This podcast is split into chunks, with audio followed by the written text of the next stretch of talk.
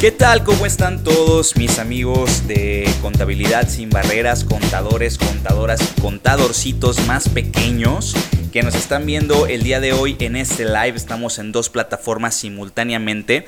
Estamos en TikTok de este lado y estamos en YouTube de este lado. Y bueno, la verdad es que es un placer, de verdad, un placer para, para mí eh, el poder estar el día de hoy con, con todos ustedes.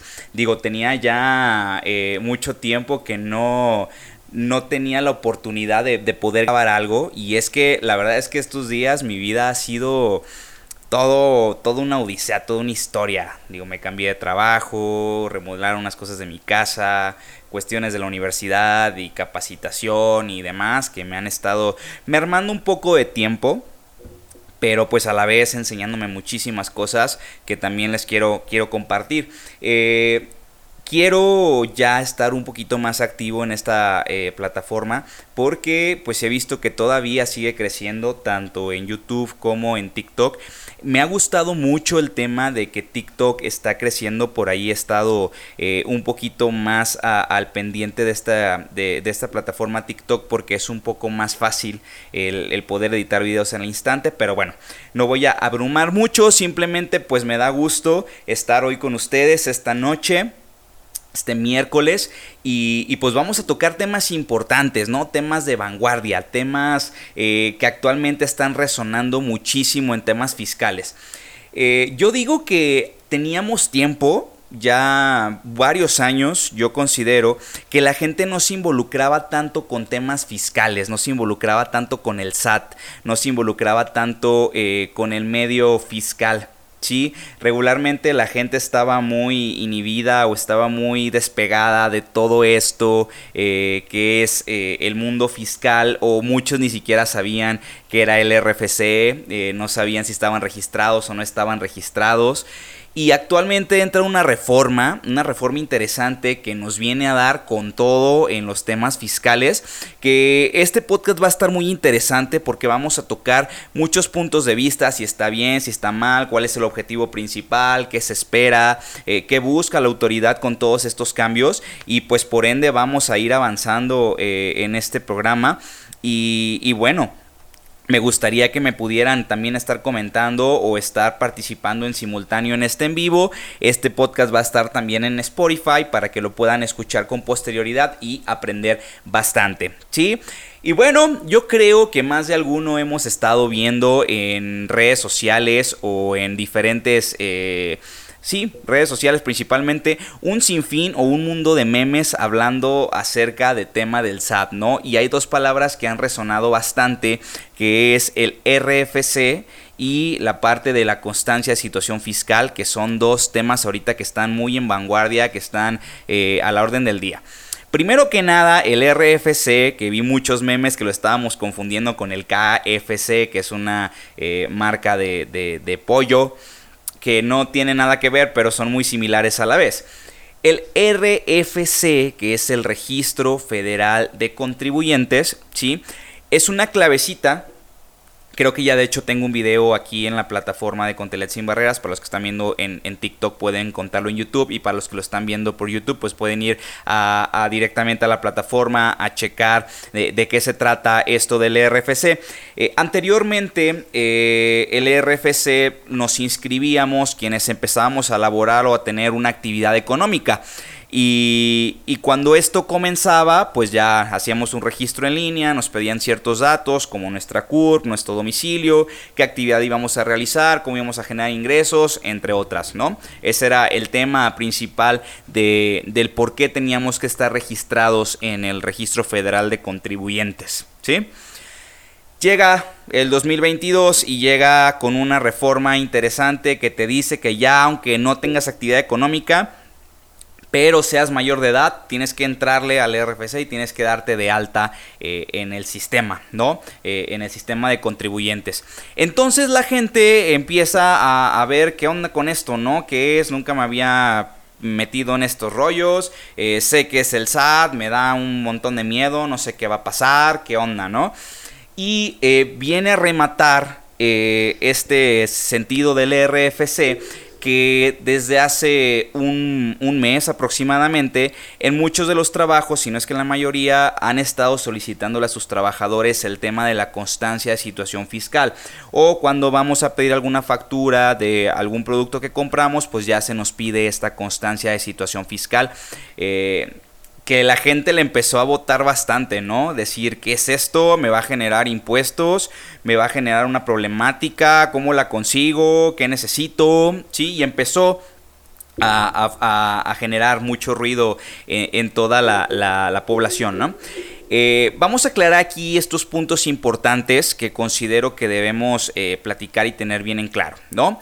La primera es entender qué es el registro federal de contribuyentes, si me va a generar una obligación, si me va a generar un problema qué es la constancia de situación fiscal, por qué la está pidiendo el SAT, eh, es necesario que la entregue, no es necesario, todo eso, todo eso lo vamos a ir puliendo durante este, este podcast que espero que, no esté muy largo para que sea del agrado de todos ustedes y pues también los que nos están viendo en vivo puedan nuevamente les reitero platicarme, comentarme y alguna duda que tengan pues con todo gusto eh, la podemos aclarar. ¿sí?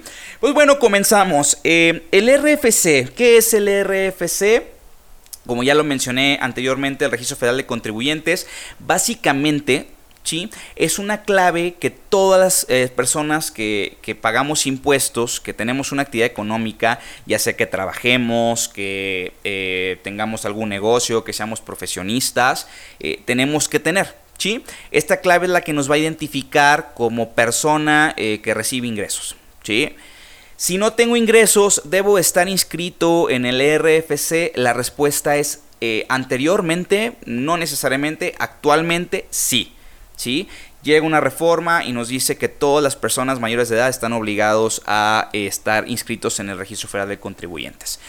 ¿Por qué hace esto el SAT? Eh, ¿Qué quiere? ¿Qué busca? Pues principalmente que la mayoría ya esté eh, registrado, que ya tenga los datos de la mayoría de la población y que pues por ende pueda ser más fácil que las personas tributen y se salgan de la irregularidad.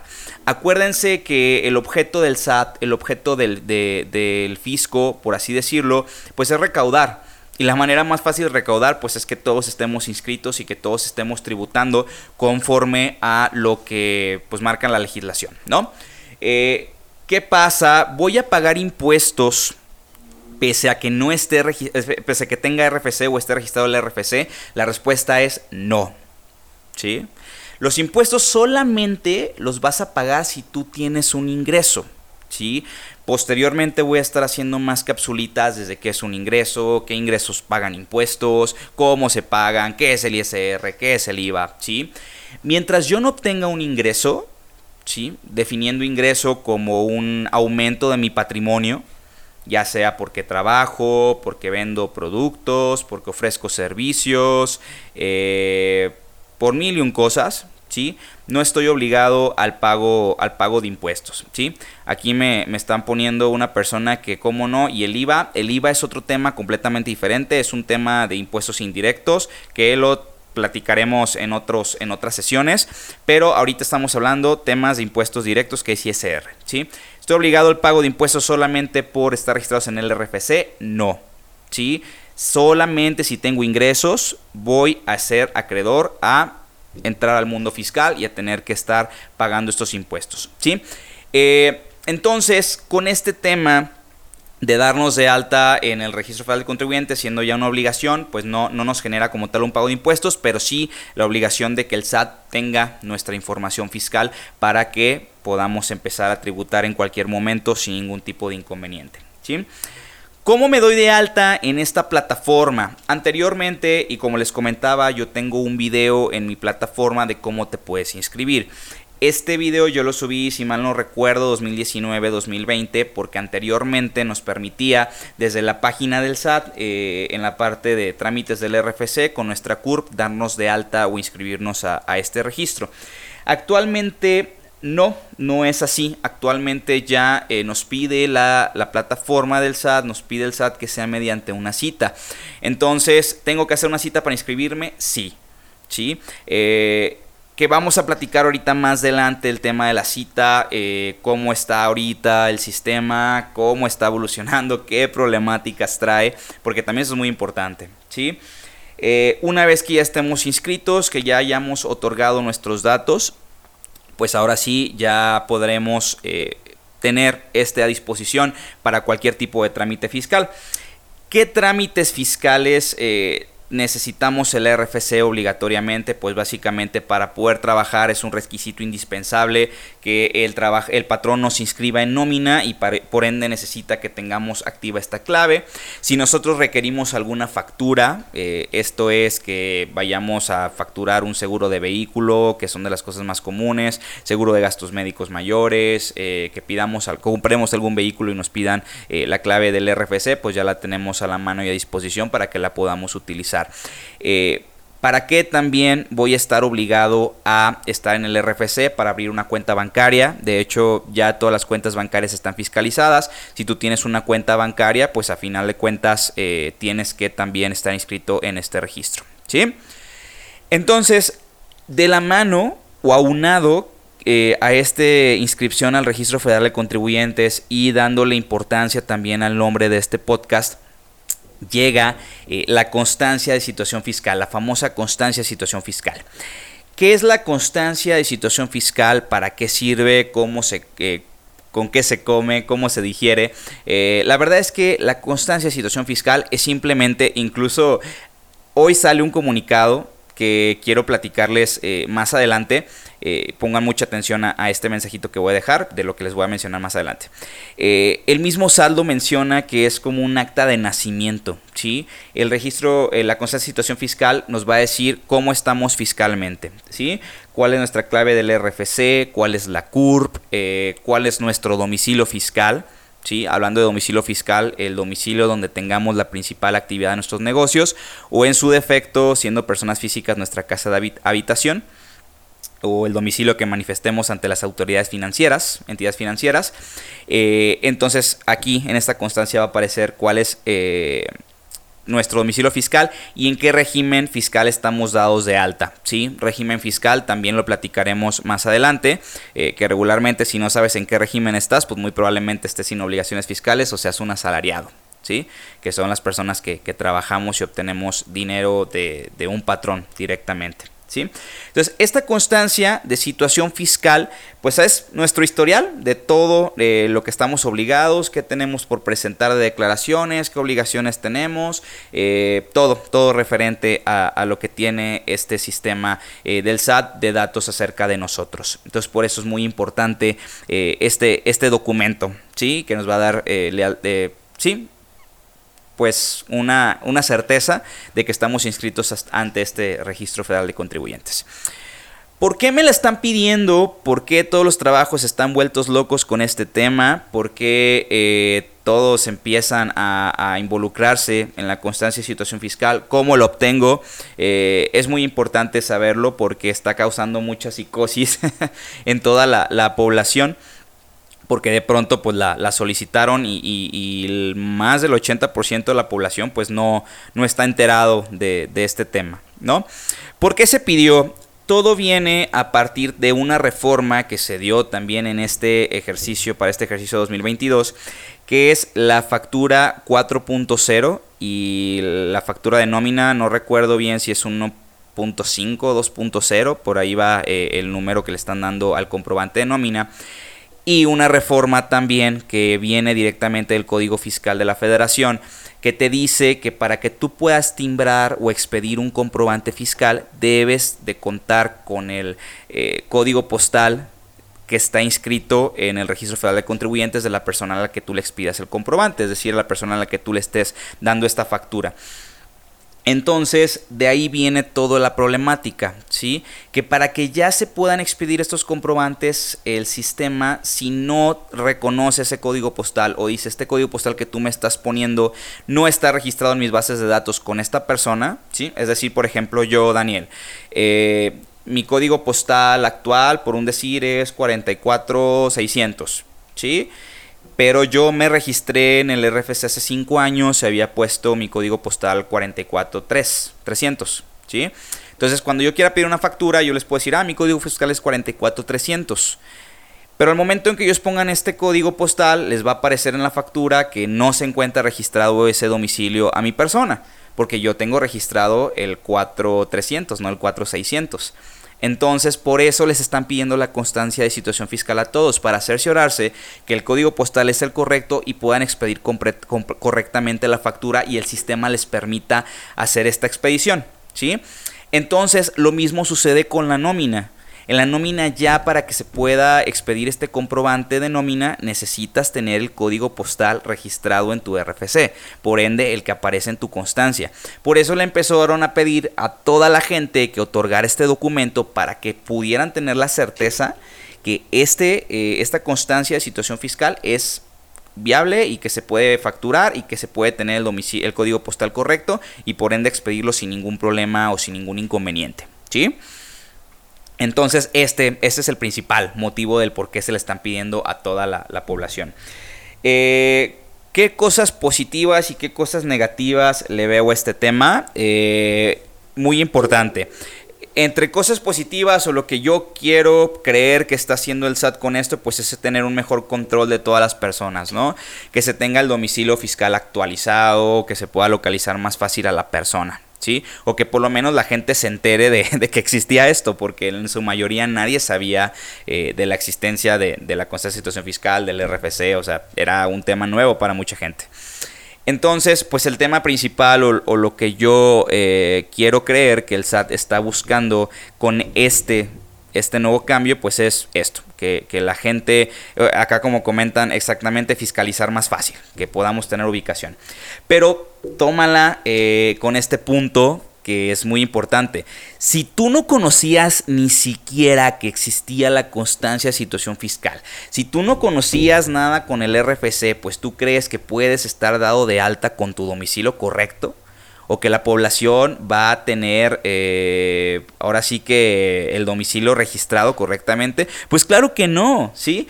Muchas de las personas que, me han estado preguntando sobre este tema me dicen, ay, es que me aparece el domicilio fiscal donde trabajaba antes, es que me aparece el domicilio fiscal que tengo en mi, eh, la sucursal del banco donde abrí mi cuenta, sí, güey, porque anteriormente de hecho, no sé si todavía esté, estén posibilitados, me parece que sí.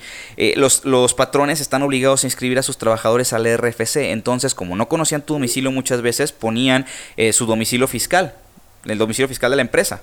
Entonces vas a tener el domicilio fiscal de la empresa donde te registraron posiblemente. O quizás cuando fuiste a abrir una cuenta bancaria te registraron en el RFC y va a aparecer el domicilio fiscal que tenías registrado eh, en la sucursal bancaria donde abriste tu cuenta. Entonces se me hace un poco ilógico también por parte eh, del SAT que te diga, oye, ¿sabes qué? Pues eh, regístrate en el RFC, da tu código postal que tienes registrado. Cuando puede ser que ni siquiera sea el correcto.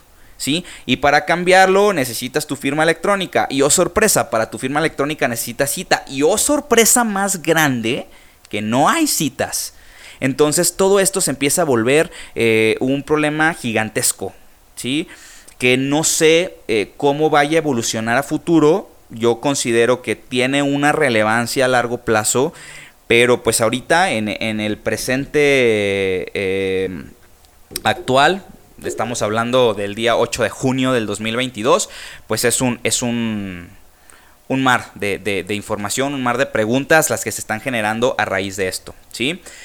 Ahora bien, ¿cómo obtengo la constancia de situación fiscal? Eh, ¿Cómo la, la, puedo obtener?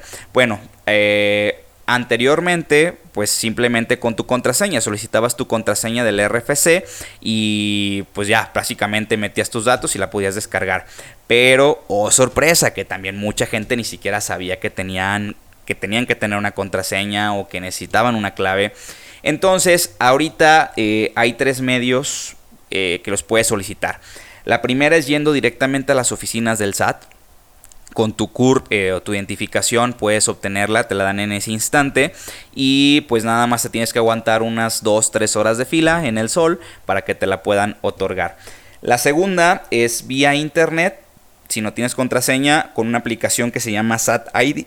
ID, que ya la autorizó otra vez el SAT para que pueda emitir esta constancia.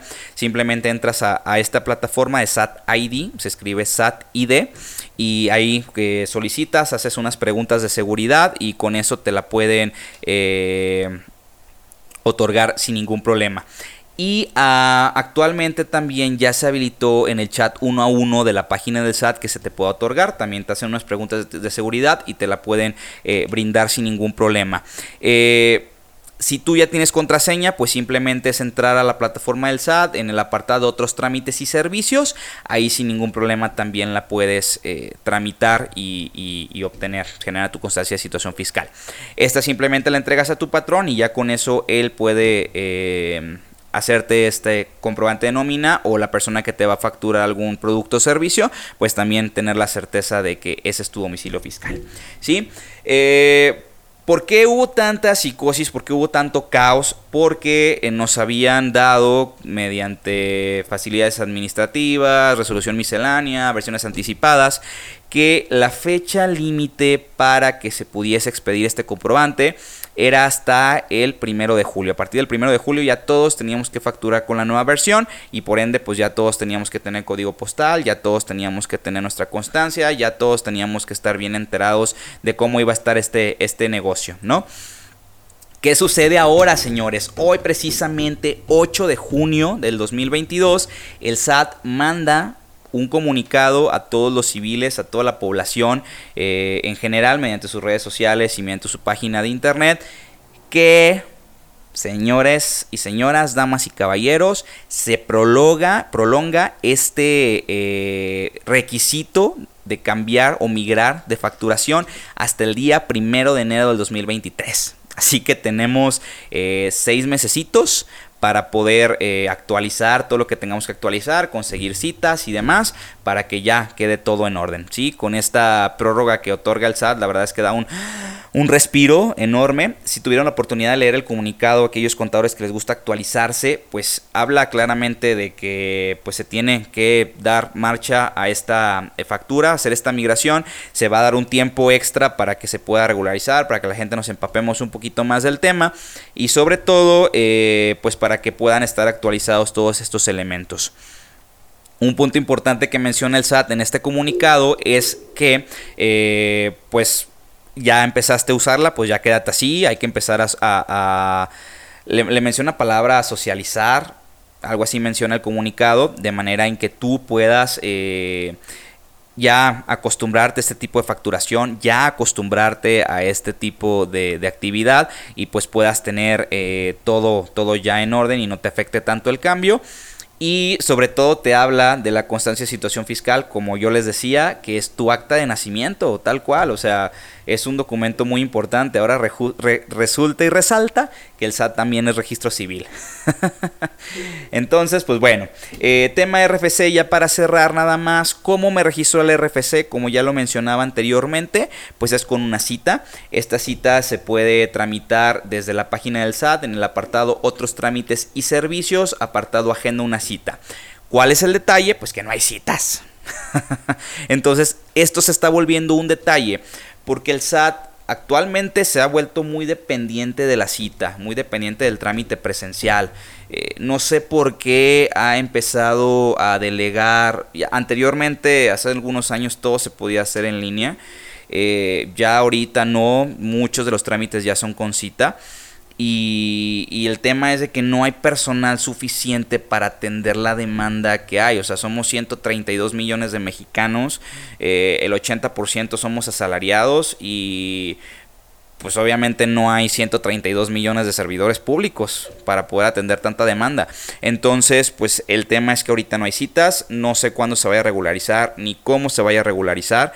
El tema pues está así, yo creo que viendo la, tempestad que tiene ahorita el SAT debe de empezar a, meter soluciones, a proponer soluciones, de manera en que al corto plazo pues podamos eh, acceder más fácil a la inscripción o incluso volver al tema de registro en línea, que esto es muy importante. Yo considero, digo, no me ha tocado ver una, cita para registro de la RFC, eh, no me han platicado la experiencia, pero yo lo que quiero creer es que se registre el domicilio correcto. Por ahí creo que puede ir, porque me imagino que te van a pedir comprobantes de domicilio. Digo, no, no me considero experto en el tema porque no me ha tocado ver una cita de estas.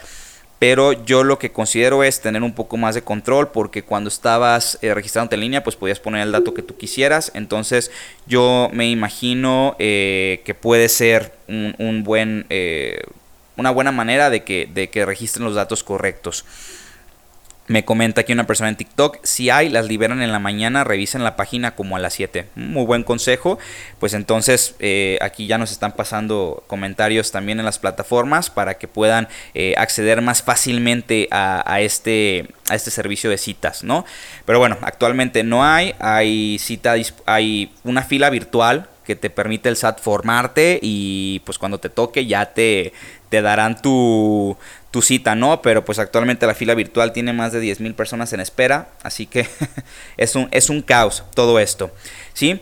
Eh, vamos a contestar algunas preguntas que me están haciendo aquí en, redes eh, sociales, tanto en TikTok como en YouTube, eh, ya para, para cerrar el podcast del día de hoy. Me comentan acá en TikTok, vamos a ver, Daniela, Daniela Sam, yo tengo dos años que no realicé mi declaración, me, que, ¿me pueden devolver?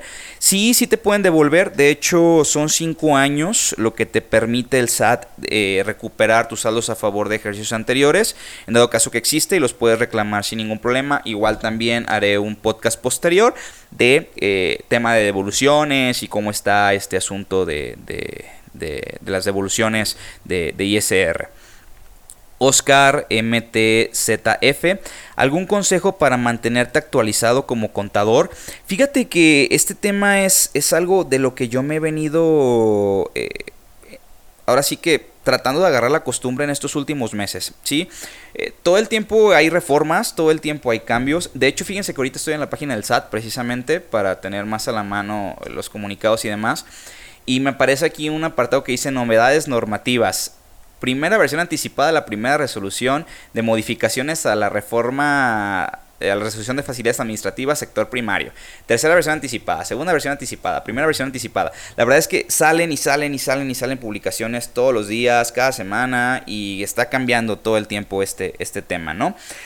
Yo lo que hago para actualizarme o, lo que me han recomendado mucho para actualizarme, primero que nada y lo que les voy a recomendar mucho, sigan al SAT en todas las redes sociales. Sigan al SAT en Twitter, sigan al SAT en Facebook, eh, sigan al SAT en, los elementos que tenga de de, medios de comunicación, activen notificaciones para que ahí constantemente puedan eh, eh, checar eh, las, las, novedades que está poniendo el SAT. Yo sigo al SAT, sigo a Prodecon. Prodecon es también un elemento muy importante para podernos allegar de fuentes fiscales, datos importantes que, que nos pueden ayudar.